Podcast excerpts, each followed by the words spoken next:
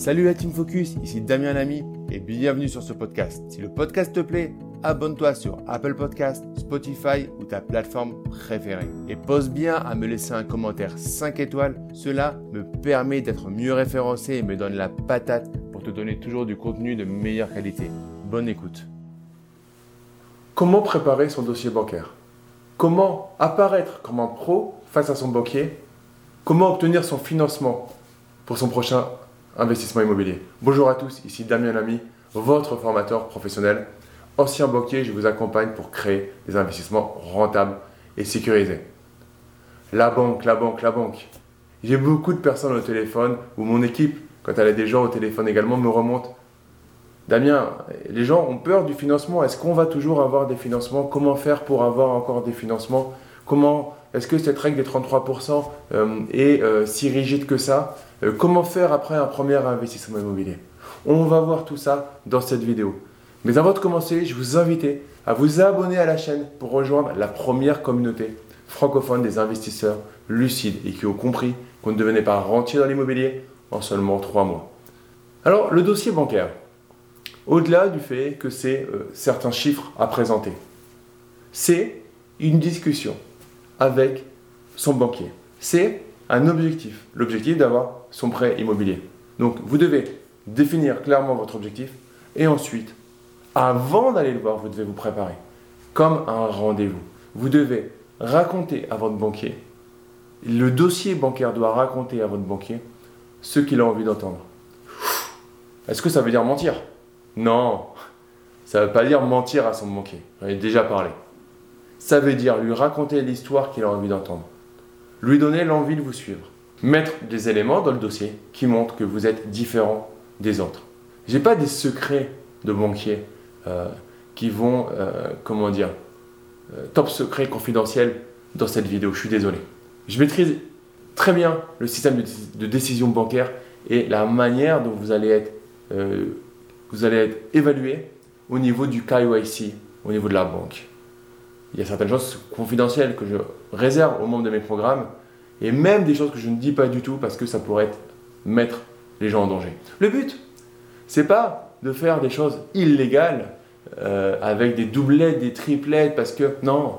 N'oubliez pas que quand une banque, par exemple, vous dit non, alors oui, ça saoule, mais elle gère le risque, elle gère votre risque et elle gère euh, votre capacité à gérer le risque que vous prenez.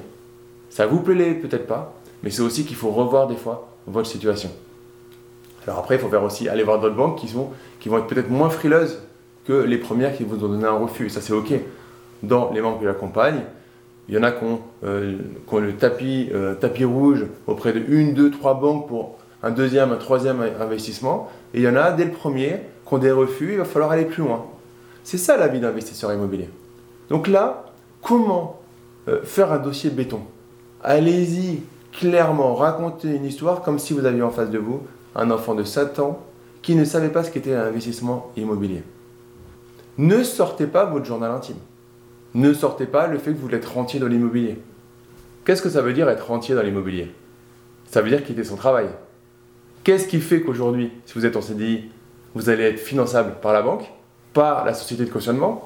C'est le fait que vous soyez en CDI. Donc n'allez pas lui dire, mon objectif c'est de quitter mon travail même si c'est votre objectif. Ça, c'est pas mentir. C'est orienter votre présentation sur ce qui vous êtes aujourd'hui, pas qui vous serez dans un an, deux ans, trois ans, peu importe. Mettez-y de la clarté, mettez-y tous les chiffres dont il a besoin pour prendre sa décision. Vous avez plusieurs niveaux. Le dossier bancaire doit répondre à une gestion du risque. Il va être lu ou analysé ou un veto par plusieurs niveaux. Votre banquier je vous encourage, si vous pouvez, à communiquer avec le directeur de l'agence directement car vous gagnez un niveau. Ça ne va pas toujours être possible votre, votre, profil selon la taille de la banque. Alors je dis souvent, il vaut mieux être le plus riche d'une petite banque, le plus gros client d'une petite banque, que le plus petit client d'une grande banque. Parce que ça flattera votre ego, mais ça ne sera pas pertinent pour vous. Il vaut mieux être les clients, le client important d'une petite banque. Donc soit passez directement par le directeur, mais ayez conscience qu'il y aura plusieurs stage, step de décision, dont des décisions de comité central, de gestion des risques et des crédits, qui pourraient mettre des vétos selon euh, par exemple, votre catégorie professionnelle. En plein euh, confinement, en pleine crise sanitaire, il y a certaines professions, quand on est entrepreneur de la profession, surtout, pas quand on est au chômage partiel, ou moins en tout cas, qui sont presque blacklistées par les banques. Donc, il va falloir trouver d'autres banques pour lesquelles ce n'est pas le cas. Donc, faites en sorte d'être le plus direct possible, le plus clair possible, et inspirez-vous des personnes qui réussissent. C'est que dans notre programme, euh, dans le programme de formation euh, que l'on a, qui est éligible au CPF, aux différents euh, financeurs, donc si ça vous intéresse, n'hésitez pas à prendre un rendez-vous avec, avec l'équipe pour voir si ce programme est fait pour vous. On propose le dossier de financement que j'utilise moi-même pour mes crédits, pour mes projets perso, et qui tourne aujourd'hui, je pense, je ne sais pas dans combien de banques il faudrait que je fasse le, compte, mais qui, qui tourne avec les formulations de phrases qui vont éveiller l'envie du banquier de vous suivre. Vous ne faites pas les, choses comme les autres. Ça, le banquier va aimer. Montrez dans le dossier que vous ne faites pas les, choses comme les autres. Montrez par exemple, dans votre dossier, votre capacité à rembourser le crédit que vous demandez, même s'il n'y a pas de loyer qui rentre. Vous avez un crédit de 500 euros. Montrez que tous les mois, vous mettez 500 euros de côté depuis un an. Ça va faire quoi pour le banquier? Le banquier va se dire, bon, il y a des loyers qui rentrent, à première vue, il y a 1000 euros de loyer pour 500 euros de crédit, donc c'est déjà bon.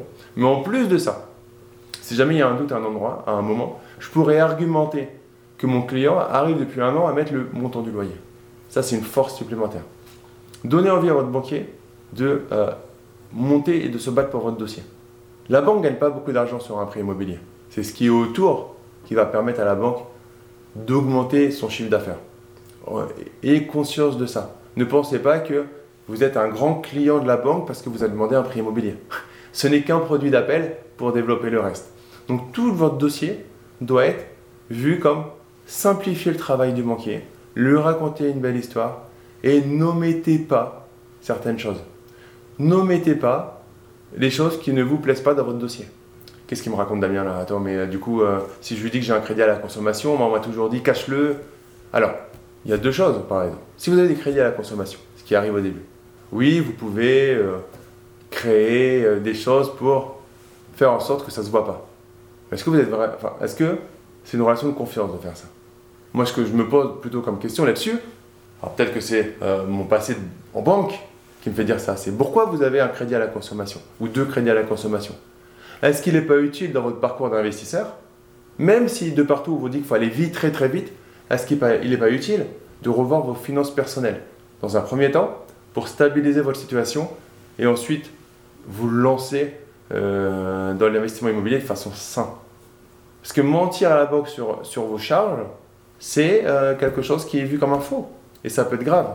Par contre, vous faire, faire en sorte que euh, chercher de l'argent dans, votre famille pour solder un crédit de 5000 qui vous reste et rembourser à votre famille, c'est quelque chose qui est possible. Là, vous n'avez pas menti. Vous avez la même situation financière, mais vous êtes sûr de vous. Donc c'est OK, vous êtes vous êtes formé, vous vous êtes fait accompagner, etc. Vous voulez y aller, vous êtes sûr de vous, mais vous n'avez pas menti à la banque. Essayez, tentez d'éviter de mentir à la banque. Parce que la banque, à un moment, peut le savoir, va le savoir. Ou tout simplement, vous penserez qu'un jour, la banque peut le savoir. Et du coup, voilà, est-ce que vous allez être sûr, est-ce que vous allez dormir sur vos deux oreilles? Pas forcément si vous savez que vous avez fait un truc qui est très borderline. Donc comment présenter un bon dossier à la banque? Soyez honnête, complet simple dans votre discours et n'allez pas dire votre prévision à 3 ans des investissements que vous souhaitez faire. Allez-y step by step.